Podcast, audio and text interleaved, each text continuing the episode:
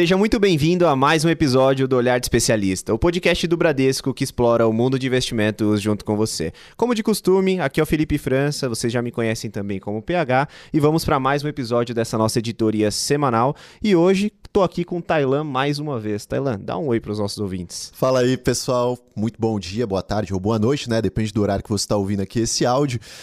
É um grande prazer. A gente vai falar aqui sobre o capítulo 25 do Olhar de Especialista. Nossa, PH, já tá no 25. Tá passando Passa... muito rápido, né? Tempo voa, né? Não, mas esse vai ser o capítulo. esse vai ser o capítulo, pode ter certeza. A gente vai falar sobre dólar, sobre a hegemonia da divisa americana. Porque é o seguinte, pessoal: no passado a moeda espanhola, eu juro que eu não vou voltar muito, tinha muita relevância no mundo, dada a imponência geográfica daquela nação. Um tempo depois, a libra passou a ser a grande referência, a libra esterlina, até a Segunda Guerra Mundial, pois a partir daí o dólar veio à tona em razão da quantidade de ouro que os Estados Unidos possuíam naquela época que dava lastro às moedas. Agora, atualmente, alguns agentes colocam em xeque essa soberania da moeda dos americanos por razões que nós vamos discutir nesse capítulo, né, PH? Exatamente. Que bom que a gente não tá com a tarefa de responder essa pergunta pois do é. título. Difícil, né? difícil. e para nos ajudar justamente nessa condução, a gente está aqui com o José Rocha, gestor e sócio da Dália Capital. Zé, seja muito bem-vindo ao nosso podcast e conta pra gente quem é você. Ah, legal. Primeiramente, ah, obrigado pelo convite, PH, obrigado, Tailã. Pô, obrigado Bradesco por chamar a gente. Pô, é um privilégio enorme a gente poder estar aqui hoje falando com vocês sobre isso. Show. Ah, eu comecei minha carreira no ano 2000 no Banco Credit Suisse. Lá eu fiquei mais ou menos 10 anos. A maior parte desse tempo foi na mesa proprietária de renda fixa do banco. Uh, depois disso, eu trabalhei em duas gestoras independentes que eram majoritariamente focadas em ações. Em 2017, eu tive a felicidade enorme de encontrar meus amigos e atuais sócios numa fase de vida parecida com a minha. A gente decidiu se juntar para fundar a Dália Capital e o...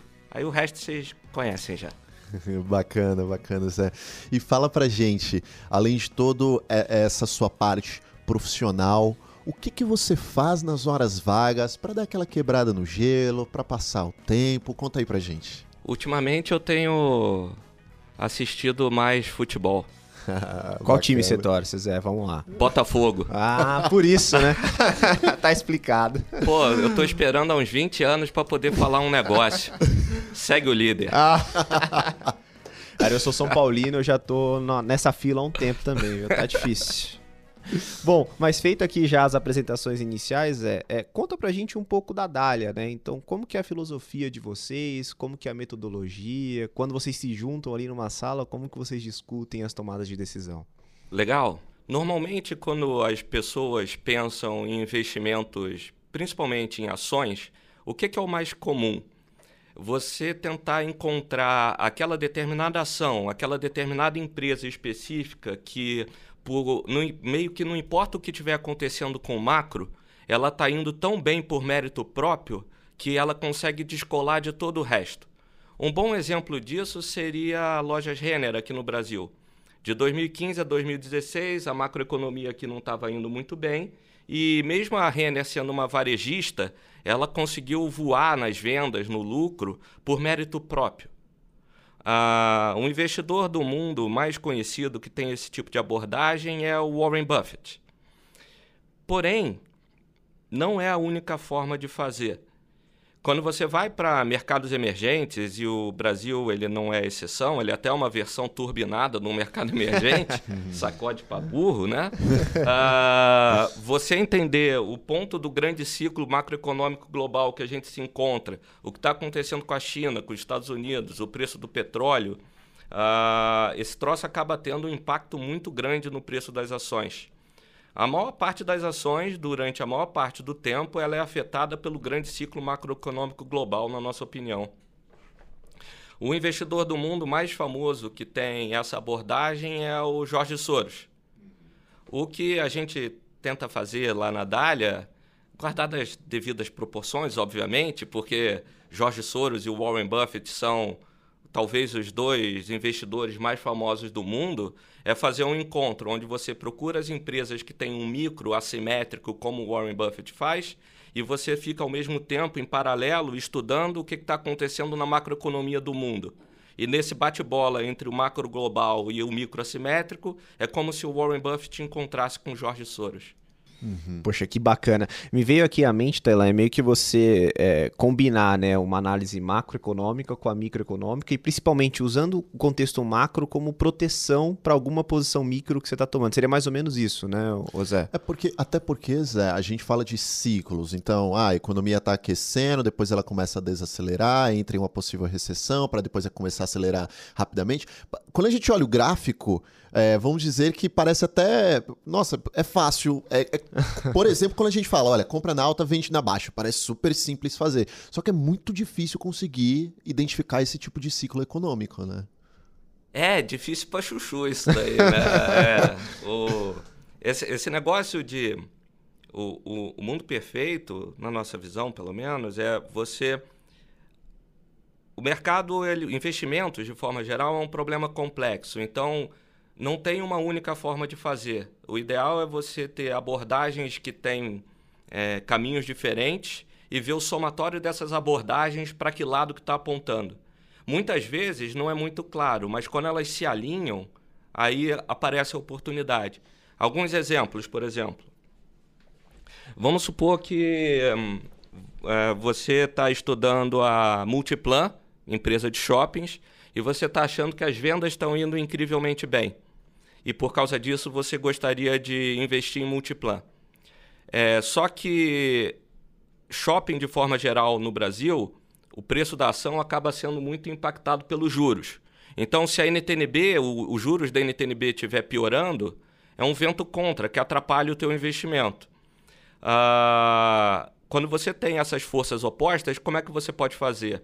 Você pode botar uma posição menor, você vai um pouco menor na, no teu investimento em multiplan. Ao mesmo tempo, se por acaso as duas forças estiverem apontando para o mesmo lado, se você gosta de multiplan porque ela está indo bem, os shoppings estão vendendo bem, eles estão com um bom mix de produtos, e você acha que a NTNB vai fechar, que os yields vão cair uh, e os juros vai cair, nesse caso, as duas forças principais da multiplan elas estão alinhadas. Então você tem uma oportunidade de colocar uma posição maior o teu investimento ele fica mais ah, poderoso.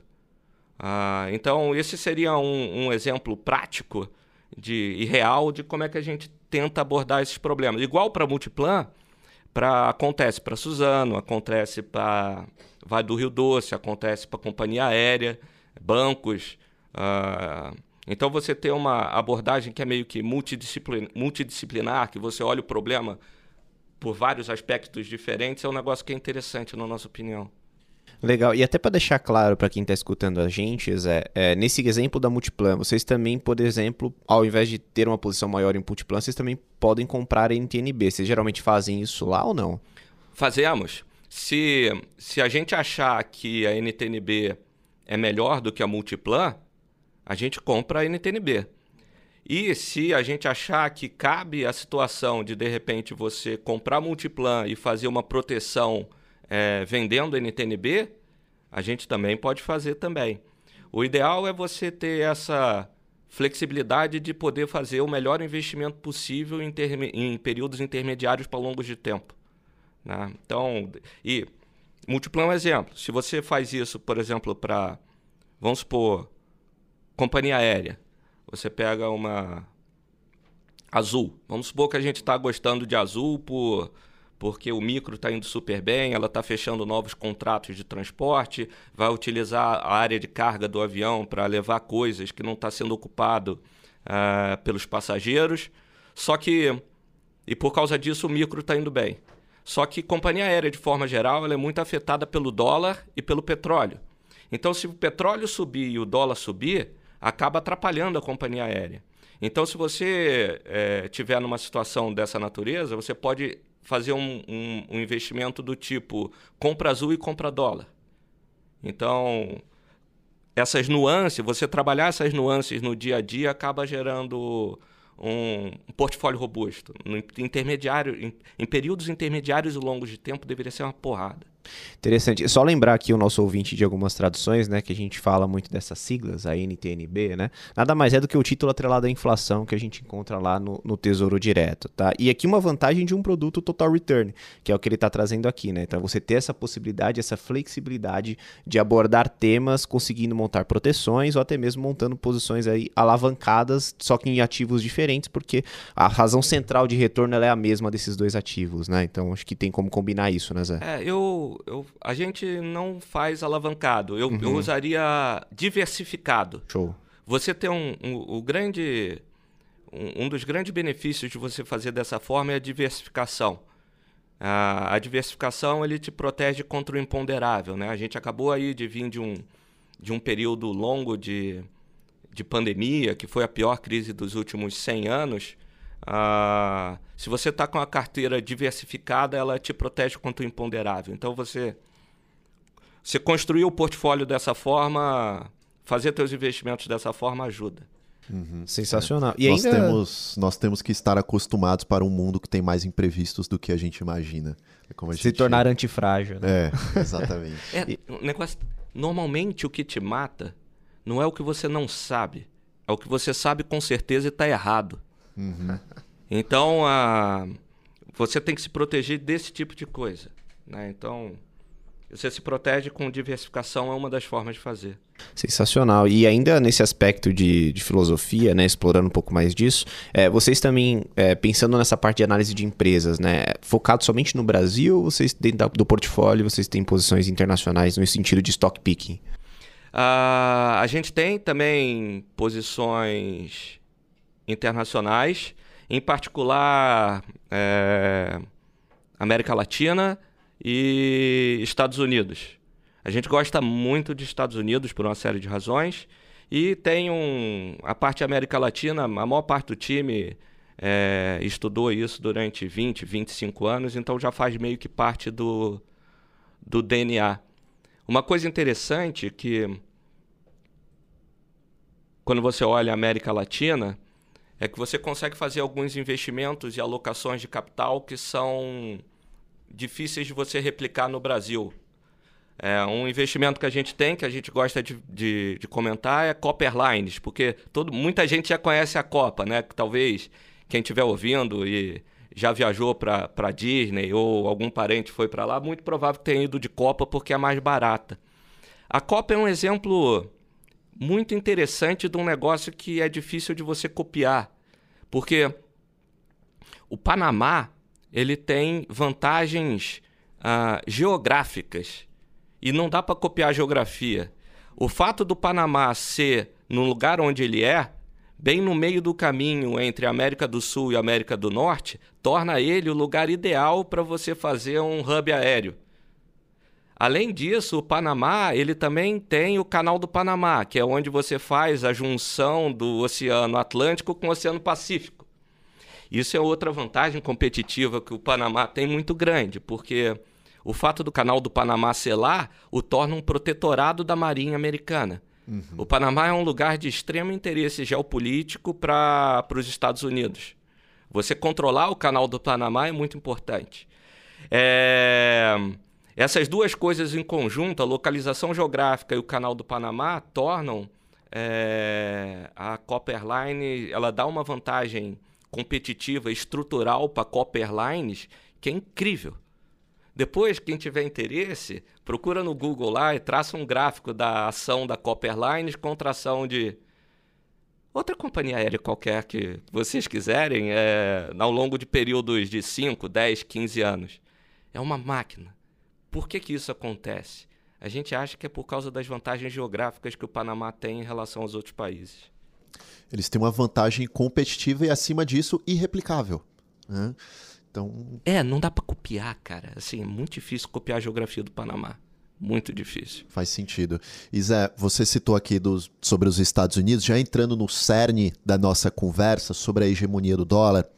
A gente está vendo neste momento, eu vejo como uma balança, né? A gente tem alguns fatores de curto prazo que estão trazendo essa conversa à tona, como uma possível recessão dos Estados Unidos, a questão da inflação lá estar bem elevada, o crescimento econômico americano ele está de certa maneira comprometido até o final deste ano, além de alguns fatores de longo prazo, como um crescimento da economia chinesa, enfim. Em contrapartida, a gente tem alguns fatores que são é, benéficos aos Estados Unidos, fatores de longo prazo, fatores geográficos, que você explana muito bem sobre isso. Eu queria ver é, aqui na conversa como que vocês verificam essa conversa lá na Dália sobre a hegemonia do dólar, considerando esse, esse contraponto, esses fatores nessa balança, né? Essa, essa é uma pergunta que ela é muito importante. Tem elementos de curto prazo que são conjunturais que é essa questão, ah, vai ter recessão, o que, que vai acontecer nos próximos seis meses com o desemprego, com, com a inflação, e a gente olha também. Mas a gente acha que o mais importante acaba sendo o estrutural de longo prazo. Uma das coisas que a gente estuda muito lá na Dália é o que leva um país a ir para frente. E dentro desses estudos aparece uma anomalia. O que faz dos Estados Unidos a superpotência dominante do mundo? Essa é uma pergunta que vale muito a pena a gente tentar responder. E o time todo lá se dedicou, se dedica muito a tentar responder isso todos os dias. A gente chegou a, a e a, a, resposta disso ajuda a responder as dúvidas que as pessoas têm, na nossa opinião, sobre a hegemonia do dólar. Quando você estuda os Estados Unidos e o que, trouxe, o que fez eles serem a superpotência dominante do mundo, a gente chegou a quatro conclusões principais, que são, de, de certa forma, é, surpreendentes. Os quatro pilares dos Estados Unidos são geografia, instituições, uh, tecnologia e demografia.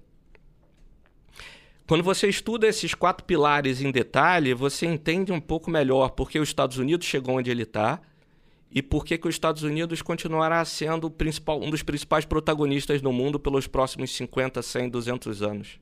Então, a gente pode entrar, se vocês quiserem, nesses, nesses tópicos. Com certeza. Ah, com certeza. Ah. Bem, vamos traçar aqui é, esse, esse andar da nossa conversa. Como que você acha que é melhor a gente começar, Zé? Geografia, instituições, tecnologia ou demografia? Aí tá com você. Ah, eu a gosto... gente vai aprofundando. Eu gosto muito de geografia, então. Vamos por aí, então, vamos começar vamos começar. Pode Bora. ser? Com certeza. Tá. É um negócio legal, porque os Estados Unidos têm a melhor geografia do mundo. Para começar, ele tem acesso aos dois oceanos. Isso acaba permitindo que ele faça comércio transatlântico com a Europa e transpacífico com a Ásia de uma forma que é muito eficiente. Ao longo da história, os países que centralizam o comércio em suas épocas, eles acabam tendo a superpotência dominante do período. Os Estados Unidos têm poucos vizinhos e os vizinhos acabam sendo amigáveis. Os Estados Unidos têm o Canadá ao norte e o México ao sul. Quando você compara com as vizinhanças, por exemplo, da China, quem são os vizinhos da China? Coreia do Sul, Coreia do Norte, é, Formosa e Japão, Índia e Paquistão, Rússia. É uma galera que é bem mais invocada, né? Então. é, no mínimo. É. Então, se você parar para pensar, ter pouco vizinho e seus vizinhos serem legais ajuda para burro. Os Estados Unidos têm a maior quantidade de rios navegáveis do mundo. Os Estados Unidos sozinho tem mais rios navegáveis, navegáveis do que todos os outros países juntos. Por que, que isso é bom? Porque o custo do transporte hidroviário ele é um dozeavos do custo do transporte rodoviário. Então, isso faz qualquer coisa que os caras se propõem a produzir lá, ou até mesmo transporte das pessoas se locomoverem, ele tem, uma, tem um custo de transporte que é mais barato. Isso é uma vantagem grande ao longo do tempo. Os Estados Unidos é o maior produtor de comida do mundo por causa das pradarias americanas. É a terra agrária que mais fértil de todo o planeta. E essa produção agrícola acaba sendo escoada por esses rios navegáveis, principalmente a bacia do grande rio Mississippi. Ah, Estados Unidos, com esse negócio de é, revolução de gás de xisto, petróleo de xisto, além dele ter todas essas outras vantagens que a gente comentou aqui, no ano de 2020 ele se tra transformou exportador de petróleo. Para para pensar nisso, né? Sim. Além de ser isso tudo, o cara se joga, se junta ali com aquela galera ali do Oriente Médio, Arábia Saudita, a Rússia e começa a exportar petróleo. Sim. Quando um país se torna independente energeticamente, isso é uma vantagem muito poderosa. Isso ajuda a sua economia a ir melhor no longo prazo, isso ajuda a sua moeda a ir melhor no longo prazo, isso ajuda a sua bolsa a ir um pouco melhor no longo prazo. Você vai juntando essas coisas todas, e, pô, Dá para fazer um podcast só falando de geografia. Sim. E, então... é, e é interessante como tudo está muito conectado, né, Zé? Porque você falou, por exemplo, da revolução lá nos Estados Unidos, depois do xisto, o shale gas, o shale oil, enfim. E isso tudo também depende da tecnologia, porque eles tiveram que fraturar a rocha, o xisto, para conseguir extrair de lá o petróleo, né? Então, os temas eles acabam ficando interconectados também, né? Sim, o, essas vantagens elas vão acumulando ao longo das décadas, dos séculos. Então, ah, ele acaba abrindo ah, espaço e tempo para você poder desenvolver tecnologias. A vantagem tecnológica que os Estados Unidos têm, em parte, na nossa opinião, boa parte vem por causa das outras vantagens estruturais que, que eles têm. Geografia, assim, é muito legal. Uhum. Ah, vale a pena quem, quem gostar disso estudar. A geografia do Brasil também. Ela, a geografia acaba tendo um peso muito grande no, no papel geopolítico que os, é, que os, os países desenvolvem no mundo. Assim, dá para falar horas e horas sobre isso, mas o mais interessante é que as principais vantagens são essas, e o pulo do gato é geografia não dá para copiar, geografia não se move, a geografia ela dá vantagens perpétuas para os povos que habitam naquela determinada região. A geografia dos Estados Unidos é tão boa, tão boa, que é o equivalente deles terem ganhado na Mega Sena da virada da geografia mundial. É, é muito top. Esse ponto da Mega Sena tá ligado é, a um comentário que eu já escutei sobre sorte, né? No sentido de que se você nasce nos Estados Unidos, você já tem mais sorte do que o resto da população mundial, só por nascer lá. Né? É. Então isso já é. Não é coincidência o Warren Buffett ser americano. Exato. É. Não é uhum. coincidência o Jeff, o Bill Gates ser americano. Não é coincidência o Elon Musk, o Elon Musk é sul-africano, uhum. mas o Elon Musk realiza o que ele realiza no, no, mundo nos Estados Unidos. São todos caras muito bons, talentosos, brilhantes, se matam de trabalhar, mas eles têm circunstâncias de contorno que ajudam bastante. Então eles estão nadando a favor da maré. Sim. E, e, pensando na China, nessa situação geográfica, Zé, você colocou aqui, vamos lá, os Estados Unidos ele é independente energeticamente, na cadeia alimentar também. Citou os rios como meio de transporte, mas a gente também pode trazer para a independência de água, né? no sentido de água doce, você também lá é independente. É, e a China, pensando sobre esses aspectos, né? Ela perde nas três, nesses três exemplos, por exemplo, comparado aos Estados Unidos? A geografia da China as pessoas às vezes olham isso, ah, está, como os outros lugares são bons também. É que os Estados Unidos é melhor. É, então, Entendi. a geografia da China é boa, só que a dos Estados Unidos é incrível. a China ela tem alguns desafios geográficos uh, que é, parte do país é montanhoso, parte do país é desértico, a fonte de água vem do lado boa, boa parte da água doce vem do lado indiano da fronteira do é, deles. Então são a China acaba sendo o maior importador de comida e energia do mundo. E isso é uma desvantagem. É uma desvantagem. A China tem uma série de outras vantagens. A principal vantagem da China é o povo, que é incrivelmente trabalhador. O chinês é muito difícil competir com ele, né? O, chinês gosta de trabalhar, gosta de ganhar dinheiro, e isso é uma força motriz muito poderosa para ele. Por isso que eles são a segunda potência do mundo. Apesar de ter uma geografia que é boa, mas não é igual aos Estados Unidos, ele tem um povo que consegue suplantar esse desafio da, o desafio da geografia. É, eu já até ouvi uns comentários é, relacionando esse ponto que ele colocou, né, do povo chinês e como que eles são produtivos e muito trabalhadores, à desindustrialização do Brasil, né? Então, quando a China começa justamente a evoluir, é o ponto que o Brasil começa a desindustrializar. Será que tem alguma relação aqui? Esse é um processo complexo, nunca sim. é um fator só, mas esse fator tem um peso sim, na nossa opinião, tá? É... Quando, quando começa o processo de abertura chinesa com Deng Xiaoping lá em 1980. Lembra daquele filme Forrest Gump? Sim, sim. O Forrest Gump vai lá jogar ping-pong no. Pra tentar fazer. É uma relação com a China, né? Aquilo lá é uma metáfora que aconteceu é. de fato. O Richard Nixon ele estava abordando a China naquele momento. O objetivo dele era tirar a China da esfera de influência da União Soviética, que era o, vai, o inimigo dos Estados Unidos naquele determinado momento histórico. Ah, bom, aquilo lá é uma metáfora de um negócio que realmente aconteceu. Ah, começa o processo de abertura chinesa. O, esse processo tem seu, vamos dizer, ápice com a entrada da China na Organização Mundial do Comércio em 2002. Ah, naquele momento, a China era um país de pobreza nível África e, se você parar para pensar, em 40 anos eles se tornaram a segunda potência do mundo. É incrível. O país sair em 40 anos de um nível de pobreza africana para a segunda maior potência do mundo. Tem efeitos colaterais. Se você está montando a fábrica do mundo na China, os outros lugares que tinha, tinha fábrica ah, tem que sofrer essa nova competição. O, o, Brasil e outros países, mas na tua pergunta, ajuda a explicar o processo de desindustrialização que aconteceu no Brasil nas últimas décadas, na nossa opinião. Uhum. É, até voltando para os Estados Unidos, porque você explodiu a minha mente aqui com algo que você falou que me veio também uma leitura que eu realizei, mas você falou o seguinte, que não é coincidência o Bill Gates, o, o Elon Musk ter se desenvolvido lá nos Estados Unidos, Jeff Bezos e etc.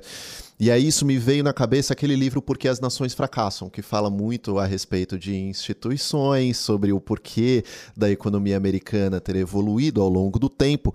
Eu queria saber desse ponto que você colocou aqui. Você falou que um diferencial são as instituições. É a isso que você está se referindo, por exemplo, a, a empreender, a, a, população americana ter a possibilidade de empreender, propriedade privada, estes aspectos? É, pô, matou. É isso. O, hum.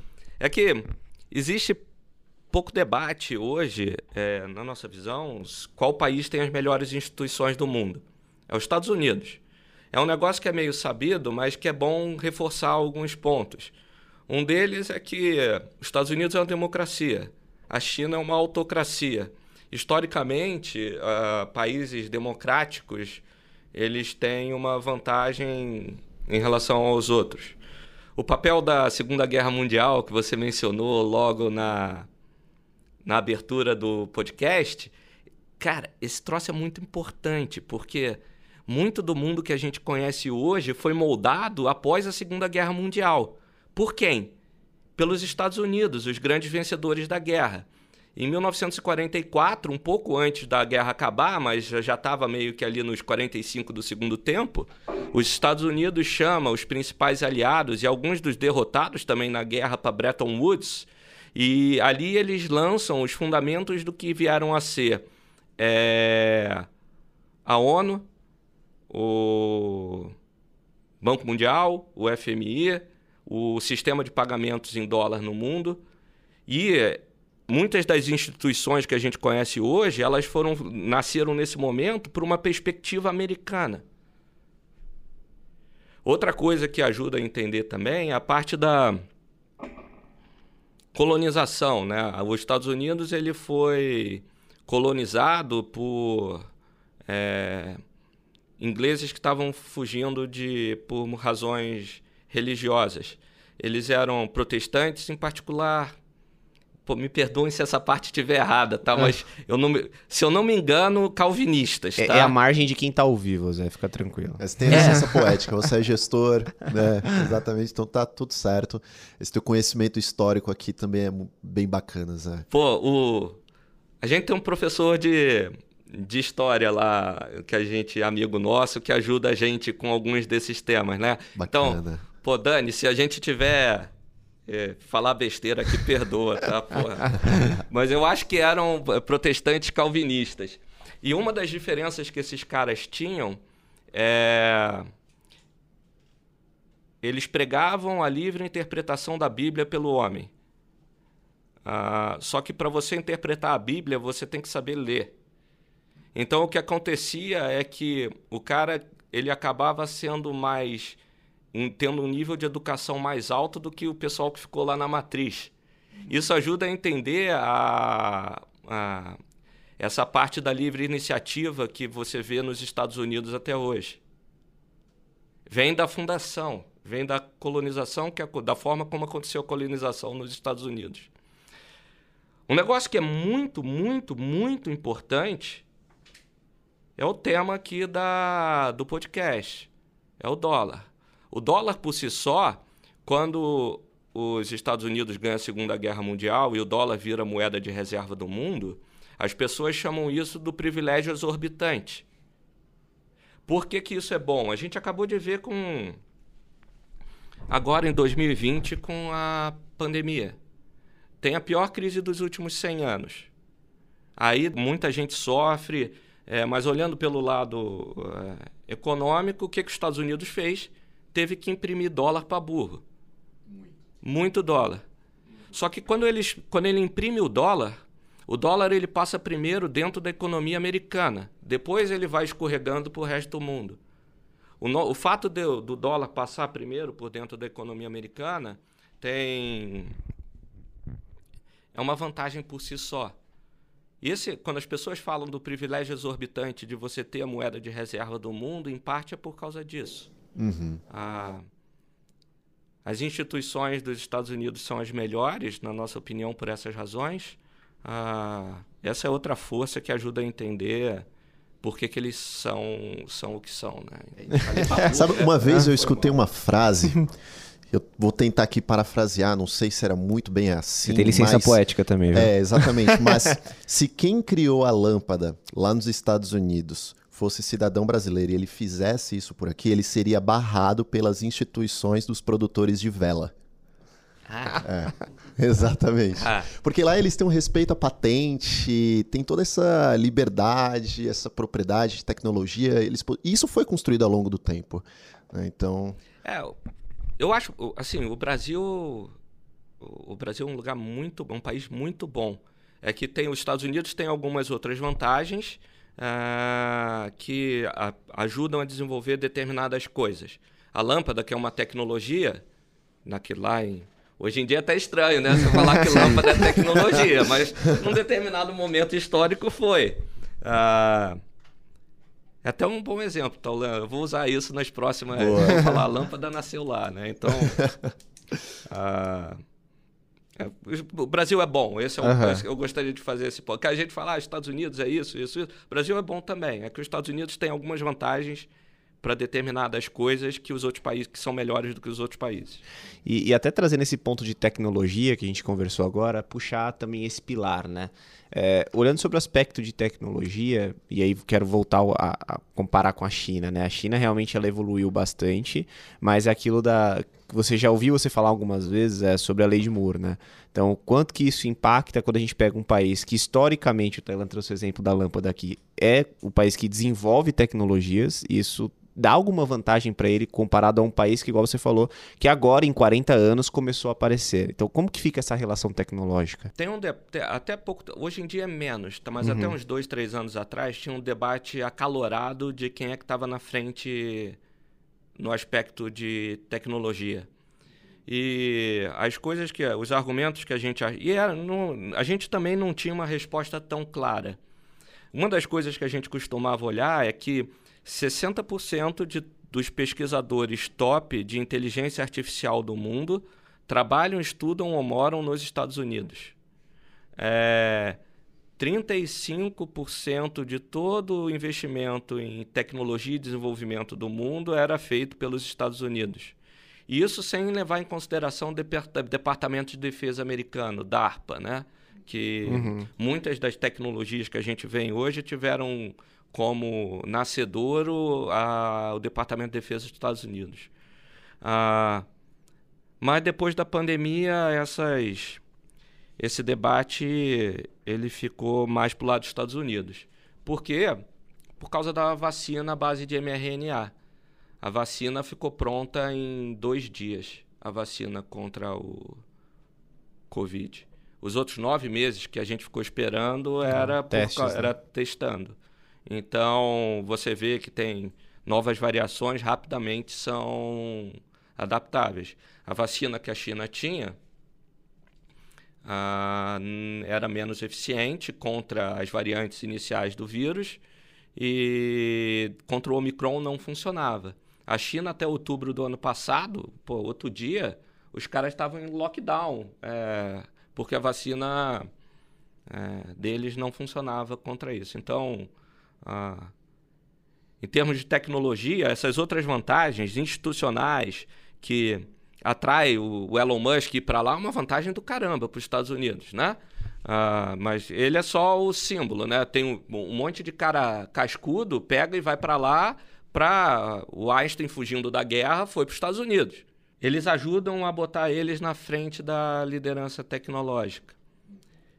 E um negócio que todo mundo sabe, mas que na correria do dia a dia a gente às vezes esquece, é a lei de Moore, que você mencionou, pegar o o Gordon Moore é o fundador da Intel. Em 1965, ele faz uma previsão que fica muito famosa. Ele prevê que, periodicamente, a velocidade de processamento dos computadores dobra. E nos últimos 50 anos, essa previsão ela se mostrou incrivelmente correta.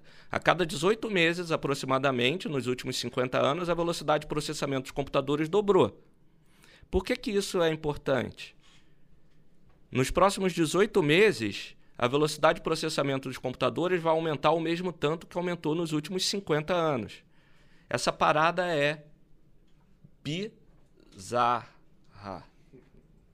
Porque quando você vê é, carro autônomo que dirige sem motorista, ah, é uma aposta na lei de Moore. Já existe. O carro, é, assim, a questão política de ser aprovado. Quem botar lá no YouTube é, Tesla dirigindo sozinho, vai ver uns negócios que é legal, assustador, né? né? É. Eu, não diria legal, eu diria assustador. tenho medo dessas coisas. É. o... Quando você vê drone fazendo entrega de pizza, é aposta na lei de Moore.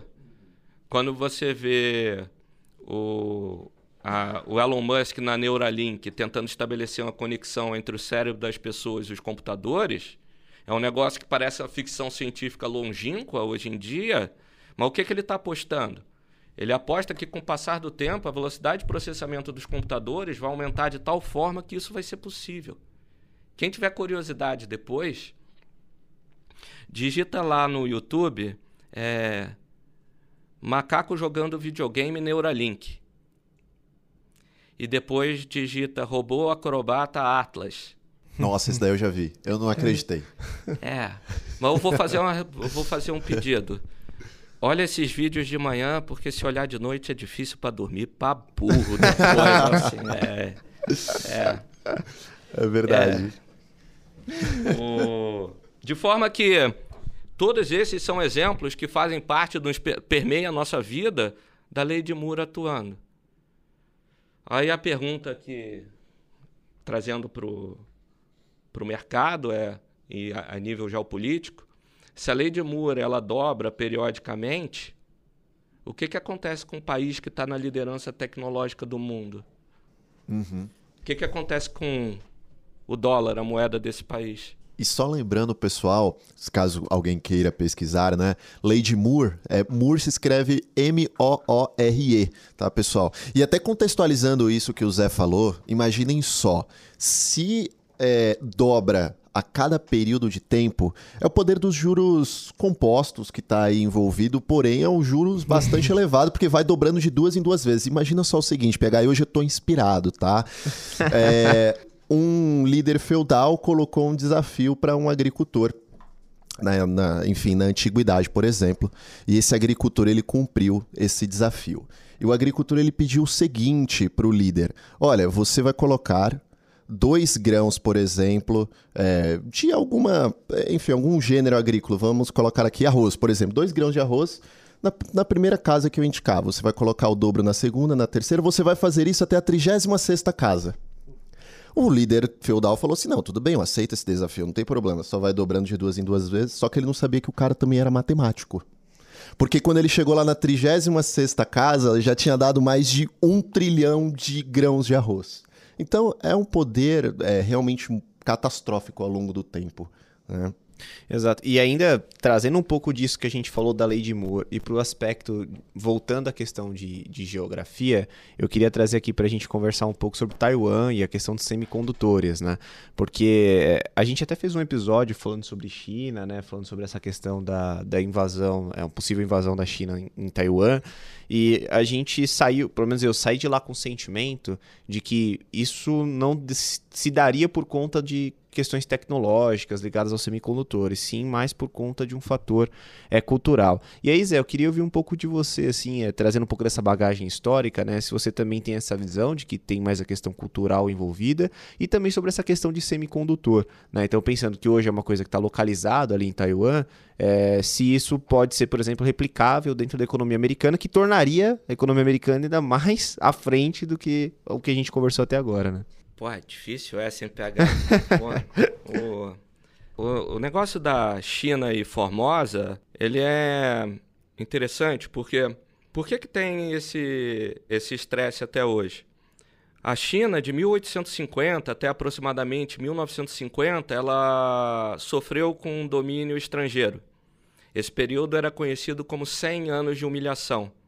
Esse é um negócio interessante, né? Porque como é que pode uma potência milenar que tem uma população enorme trabalhadora ficar tão por tanto tempo sob domínio de uma força estrangeira de um país menor e longínquo? É porque a China ela ficou muito tempo naquela época fechada para o mundo, ela não abraçou a revolução industrial e isso fa acabou fazendo eles ficarem atrasados tecnologicamente. Aí tem a segunda, a segunda Guerra Mundial, o Japão é, é um dos perdedores e quando isso acontece, o Japão deixa é, é, sai da ocupação que eles estavam fazendo na China. Naquele momento que o Japão sai, a China entra em guerra civil. Tem o pessoal do Mao, Mao Tse Tung, e o pessoal do Chiang Kai-shek. Esses caras entram em guerra civil, o Chiang Kai-shek perde. Onde é que ele vai se refugiar? Em Formosa, que é Taiwan. Então, ah, isso é por essas razões históricas de que até hoje tem esse estresse de vai, vai reunificar ou não. Ah, a gente acha que o estresse principal, a razão é essa. Tem um estresse também que é importante, que é a questão de semicondutores. Porque se você quer ser superpotência, uma das coisas que você tem que fazer é ter liderança tecnológica. E para você ter liderança tecnológica, a parte de semicondutores ela acaba sendo muito importante. A, a melhor fábrica de semicondutores do mundo se chama TSMC e ela fica em Taiwan, Formosa. Então, muita gente acha que tem esse é, objetivo ah, também de. É, seria uma vantagem ter essa fábrica. Ah, obviamente importa, mas ah, os Estados Unidos já conversou com o pessoal de Formosa e TSMC. E eles estão construindo uma fábrica, se eu não me engano, no Arizona, para levar essa produção para dentro do território americano. Então, ah, os caras brigam por uma razão histórica e tem uma razão específica que é a questão de semicondutores. A questão dos semicondutores, os caras estão tentando resolver. A gente tem a impressão que parte do estresse é mais pela história do que pela parte dos semicondutores. Mas eu não conheço tão bem dessa parte de semicondutores. Depois, se vocês quiserem, a gente chama o Murilo, que trabalha lá com a Nadália, aí, pô, o bicho sabe tudo desse negócio. Vamos fazer uma pauta só de semicondutores. É uma então. boa sugestão. É uma ótima ideia, eu gostei disso. Gostei. Até porque isso que o, o Zé falou, a TSMC, é, e aí o meu amigo Google tá me ajudando aqui, né? Eles produzem mais de 50% dos semicondutores chips que são é, desenvolvidos no mundo. Então, eles têm uma vantagem competitiva, enfim, quase um monopólio ali da, da situação, é. um poderio bem forte ali de, de produção desses chips. E só para quem está ouvindo conseguir tangibilizar, né, todo esse salto tecnológico que a gente teve, principalmente nos últimos anos, é muito por conta do semicondutor. Né? Então, sem o semicondutor, a gente não teria grande parte das tecnologias que a gente tem hoje. Por exemplo, o iPhone que a gente tem, tem uma carambada de semicondutor dentro disso daqui. Carros, os carros mais tecnológicos, os próprios carros elétricos que estão surgindo, cada vez mais você precisa de semicondutor para conseguir fazer esse tipo de tecnologia tecnologia. Então, realmente é uma matéria-prima essencial, né? Eu, eu já ouvi alguém, algumas pessoas falando que o semicondutor é o petróleo do futuro, né? É, e ficou muito famoso ao longo da, da própria pandemia, né? Exato. Por conta, enfim, as da escassez, né? elas foram interrompidas e aí o pessoal colocou todos os olhos nos semicondutores. Então... Esse troço, a lei de Moore se manifesta através disso. Então, a... é importante. E ainda da lei de Moore, eu acho que a gente pode falar um pouquinho de criptoativos, né? É, é interessante, dado que a gente está falando de hegemonia do dólar, a gente está falando de moedas aqui. É, Zé, qual a, a, a tua visão? É, pesquisas, enfim, a respeito de moeda no, no, mundo digital, se existe um espaço. Vocês têm uma, uma visão disso lá na, lá na Dália? Eu conheço muito pouco disso, tá? Uhum. Assim, eu não, eu não, a gente não investe. É... Mas a gente vê, a gente vê vários investidores, principalmente nos Estados Unidos, que a gente respeita e admira, é, Stanley Druckenmiller, Paul Tudor Jones, o Rei Dalio, que fizeram investimento no passado nisso. Então, pô, os caras estão falando, a gente vai lá dar uma, Dá olhada, uma olhada, também, né? Então, uh, mas tem, com certeza vai ter pessoas muito melhores do que, uhum. do que eu para falar sobre isso duas coisas que chamam a atenção. É, uma delas é a lei de Moore. Na teoria, deveria de alguma forma ajudar a classe de criptoativos de blockchain no futuro.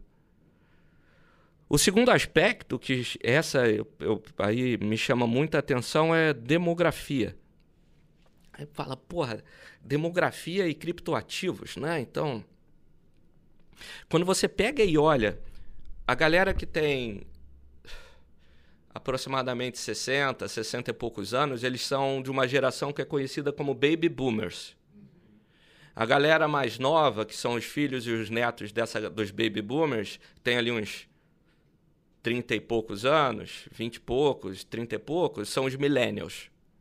Tá? Quando você pega e compara Olha, qual é a carteira de investimento de um baby boomer tradicional nos Estados Unidos? O cara tem lá Johnson Johnson, Apple, Bank of America, Google é... e assim por diante. Quando você olha a carteira de investimento média do millennial nos Estados Unidos, ele tem lá Google, é, Nvidia, é, Apple e assim por diante. Tem uma coisa que é muito diferente no momento cripto. Os caras que olham isso para o cara, o paper que a gente leu, o relatório que a gente leu falando sobre isso, é, é mais de longo prazo, né? Ele não é de, tanto de curto prazo, é um negócio mais de 20, 30 anos. À medida que os baby boomers vão envelhecendo e vão falecendo, eles deixam suas heranças para os seus filhos e netos, que são os millennials. O valor desse, desse número ao longo dos próximos 30 anos ele é estimado em aproximadamente 70 trilhões de dólares. A pergunta é que o cara faz é o que que os millennials vão fazer de diferente com com a herança que eles estão recebendo. Então, não é uma coisa, não quer dizer que sobe hoje, sobe amanhã, que não vai cair antes de subir, não quer dizer que uma dúvida que a gente tem sobre cripto, as pessoas falam muito de Bitcoin. A, a gente é difícil de dizer é, qual delas que a gente acha que vai existir daqui a 20 anos, mas a gente não sabe qual delas que vai existir. Vocês lembram do Orkut? É, claro. exatamente. Então, assim, eu, aí eu não, eu não sei. Então, é, são as coisas que a gente estudou até o momento, é, mas a gente não investe. Mas, uhum. Com certeza vai ter a galera que entende bem mais do que do que eu para falar disso daí. Né? E puxando esse gancho de demografia, eu agradeço até você ter feito esse paralelo, porque eu jamais ia conseguir fazer um paralelo de demografia com criptoativos, tá? Mas voltando a esse tema de demografia, é o último pilar, né, dos quatro que a gente comentou no início, que a gente ainda não passou, é, sobre como que você tem, como que você enxerga esse paralelo de demografia nos Estados Unidos e comparando com a China, né? Porque tem, você falou, esse crescimento em 40 anos e durante esse tempo algumas medidas foram tomadas e pode fazer com que você colha as consequências disso daqui para frente. Eu queria que você comentasse um pouquinho disso. Demografia é um negócio que ele é incrivelmente importante e muito, muito pouco comentado. Quando você pega e olha a situação, da, por exemplo, da Europa e do Japão nos últimos 10 a 15 anos, os caras dão estímulo pra caramba, juro zero, juro negativo. É... E o negócio lá não vai de jeito nenhum, né? Exato. Por que, que isso acontece? Uma das razões é a gente acha que tem a ver com a demografia. Essas duas regiões elas estão envelhecendo, o Japão e a Europa estão envelhecendo primeiro. E, e quando a tua população envelhece, talvez e começa a encolher, é, ela tem menos propensão a consumo. Menos consumo, menos PIB. Menos PIB, menos crescimento. Quando você pega e olha a demografia olhando para frente das principais regiões do mundo, qual país do mundo desenvolvido, dos principais, tem a melhor demografia de todos? Estados Unidos. Estados Unidos é um país jovem. Os Estados Unidos, dentro de poucos anos, vai ser mais jovem que o Brasil, para vocês terem uma ideia.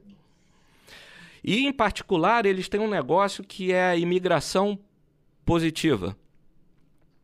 O, vou, um exemplo da imigração positiva que tem lá, nessa época de pandemia, todo mundo usou aquele aplicativo Zoom. Qual que é a história do Zoom? O Zoom é um estudante de engenharia chinês que foi estudar engenharia nos Estados Unidos. E por lá decidiu ficar. Ele funda a Zoom e alguns anos depois a Zoom valia mais do que todas as companhias aéreas dos Estados Unidos somadas. Ou o Elon Musk, que a gente conversou um pouco aqui. O cara ele faz a, o cara faz um carro que dirige sozinho e ele fez um foguete que volta de marcha ré, cara. É bizarro isso. Pousa. É. Gente, o foguete dá ré. É.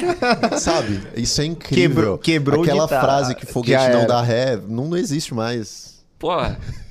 É, hoje eu parei de falar isso agora. Ainda bem que eu posso falar segue o líder nesse momento. Ah, é muito impressionante, né? O, ou você pega o Google, que você mencionou. É, o Google ele é fundado por um americano e um russo que tinha ido, ido estudar lá. O pulo do gato é que todas as vezes que, um país consegue atrair as melhores cabeças do mundo, essas pessoas estão indo para lá levando. Ah, o Elon Musk é sul-africano, né? Essas pessoas vão para lá levando a energia, sua energia e sua iniciativa. É, essas pessoas ajudam o país a ir para frente. No final das contas, o que mais importa são as pessoas, o que as pessoas fazem. E a demografia, demografia é destino. Você já consegue prever o que, que vai acontecer com a demografia dos principais países do mundo com 50 anos de antecedência. A China, como reflexo da política do filho único do, do Deng Xiaoping lá em 1970 e pouco, ele está passando pelo processo de declínio demográfico mais rápido da história da humanidade. A partir do ano de 2020, a população economicamente ativa da China começa a encolher lentamente. Nos próximos. Agora eu não estou lembrado se é 30 ou 50 anos. Eu, vai, nos próximos. Nas próximas 3 a 5 décadas, a população da China vai cair pela metade, segundo os estudos demográficos. Então, a, os Estados Unidos, nesse aspecto de demografia, ela tem vantagens é, muito poderosas, muito, muito grandes em relação às outras principais potências do mundo. Né? Então, é a máquina. Então, se a gente for pensar aqui nos quatro pilares, vamos lá. É, geografia, Estados Unidos, demografia, Estados Unidos, tecnologia, Estados Unidos e Instituições. instituições, Estados Unidos. É fica um pouco implícito, né? O porquê da seja- hegemonia do dólar. Não é o fim, né? É, vamos ver. vamos ver os próximos passos, mas tudo indica que. Né? É dif- ele- Esse negócio do dólar é maluco isso, porque a gente meio que sabe disso. Só que quando você estuda e organiza os fatos, meio que vai caindo a ficha, você tem uma epifania. né? Ah, aquela história, ah, o Warren Buffett é americano por uma razão. O Bill Gates é americano por uma razão. Ah, quando você pega e olha, o- obviamente, três meses, seis meses, vai entrar recessão, teve uma crise, uma pandemia, aconteceu não sei o que com o banco. ah, Pode sacudir? Pode. Mas pega e olha um gráfico do S&P, da Bolsa dos Estados Unidos, nos últimos 150 anos. Pega e olha um gráfico do dólar broad no mundo nos últimos 50 anos. Nos últimos 50 anos, o dólar broad no mundo, se eu não me engano, ele se fortaleceu em 41. A, aquela, a live mais famosa do, do, do período de pandemia, de mercado financeiro, foi a live do Warren Buffett, que estava no momento mais escuro. Ele pega e ele bota um slide. Never bet against America. Never bet against America. É, aquilo lá. É, eu acho que talvez seja um, um, um, pouco desses temas que a gente é, abordou aqui. Esse período da história é conhecido, para quem tiver curiosidade, é conhecido como Pax Americana. Uhum. Então, é o período que os Estados Unidos é a superpotência dominante do mundo. Boa, e aí só para traduzir é nunca poste contra a América. Show. É, nunca never bet against America. E, e somente o pessoal ter uma ideia, né? Apple, uma única empresa, a primeira, eu acredito, que alcançou um trilhão de, de dólares em valor de mercado, né? Não, nem sei quantos Ibovespas a gente consegue colocar dentro de uma única Apple. Jesus. Coisa incrível, né? É, é.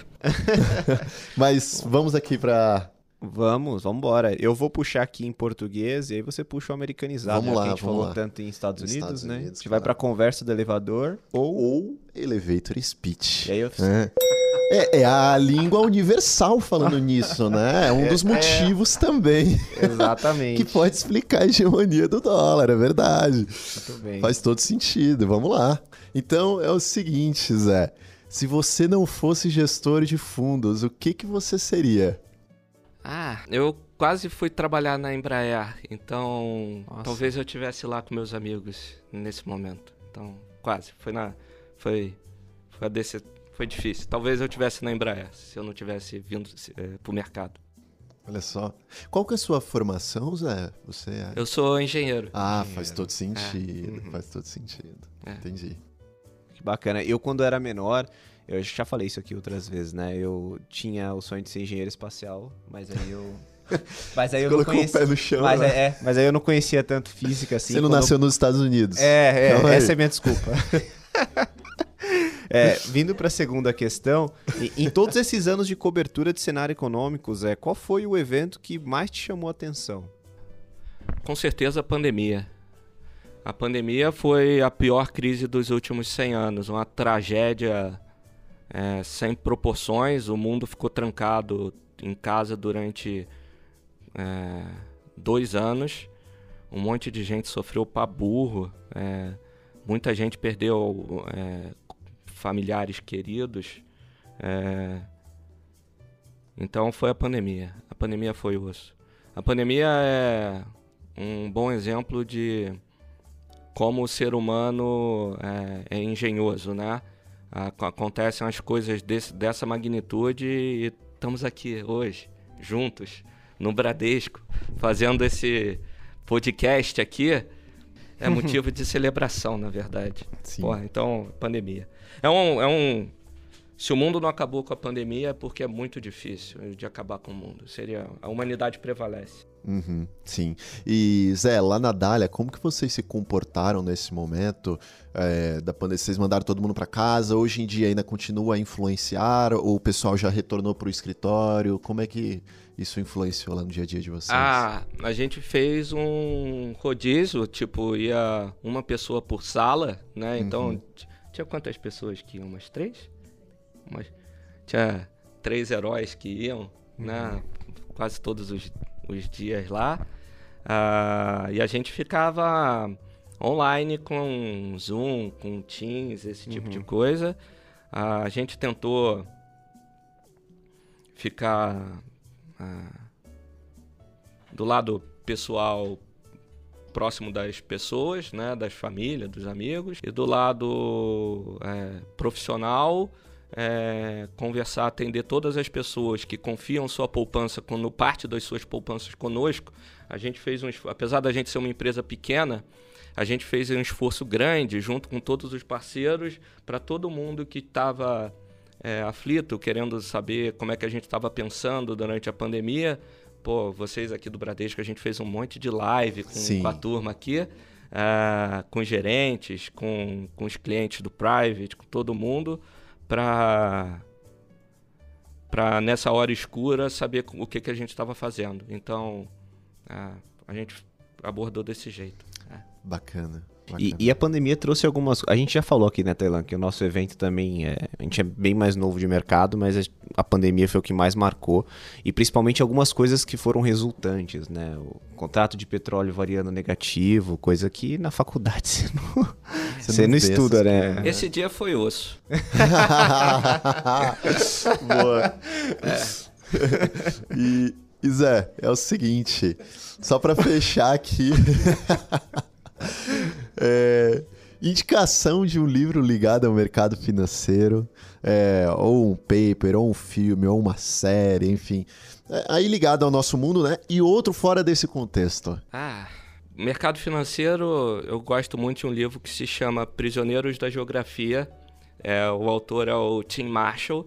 Ele trata um pouco sobre essas questões do efeito que a geografia tem e as consequências macroeconômicas para os países. É, é assim, quando quem, eu acho que quem quem me indicou esse livro foi o Leal, que trabalha lá, trabalha lá com a, meu sócio, nosso sócio lá na Dália, né? É, o Leal, bicho é um monstro, assim, é muito inteligente, cara. Aí ele falou, Zé, dá uma lida nesse livro aqui. Eu falei, pô, agora, né? Pô, eu peguei e matei o livro num final de semana. É muito legal. É tipo assim, explode a cabeça, assim. É muito legal. Prisioneiros da Geografia do Tim Marshall. É. Boa, boa. Sem ser de mercado, eu gosto muito do Minutos de Sabedoria do Carlos Torres Pastorinho. Eu gosto desse. Bacana. Boa. Bom, então a gente vai chegando aqui ao fim da nossa conversa. Infelizmente. Foi, mas rápido, eu hein? falei que esse ia ser o capítulo. É capítulo 25, vai ficar marcado para mim. Verdade. boa. Um quarto do 100, né? estamos próximos, estamos próximos. Mas, pessoal, é, vamos lá. Zé, muito obrigado por estar conosco aqui hoje. Sei que não é fácil para uma pessoa que está presente ali no dia a dia da gestão liberar uma hora para estar presente aqui, levar esse momento de conhecimento para os nossos ouvintes. Então, a gente aqui do Bradesco agradece enormemente a tua presença e também a presença da Andressa, que está aqui responsável pelo relacionamento investidor lá na Dália. A gente tem que ressaltar. Pô, eu queria agradecer a Tailã, queria agradecer a PH, a turma, todo mundo que está aqui com a gente. Pô, a me divertir. Foi legal pra burro. Cara, vamos fazer mais vezes. Bora. Uh, queria agradecer ao Bradesco pela oportunidade. Pô, muito legal. Obrigado. Valeu. Excelente. E você que está nos ouvindo, momento merchandise, né? Antes da gente encerrar, você não pode esquecer de curtir esse conteúdo e compartilhar com aquele amigo que quer saber mais sobre o sistema financeiro global e, claro, se o dólar continuará sendo a moeda central dos negócios. Lembrando que para acompanhar os seus investimentos no Banco Bradesco e outras instituições financeiras, baixe o Investe Mais Bradesco na sua loja de aplicativos. É uma forma prática de visualizar seus investimentos, um verdadeiro consolidador. Esse foi mais um episódio do Olhar de O podcast que explora o mundo de investimentos junto com você. Valeu!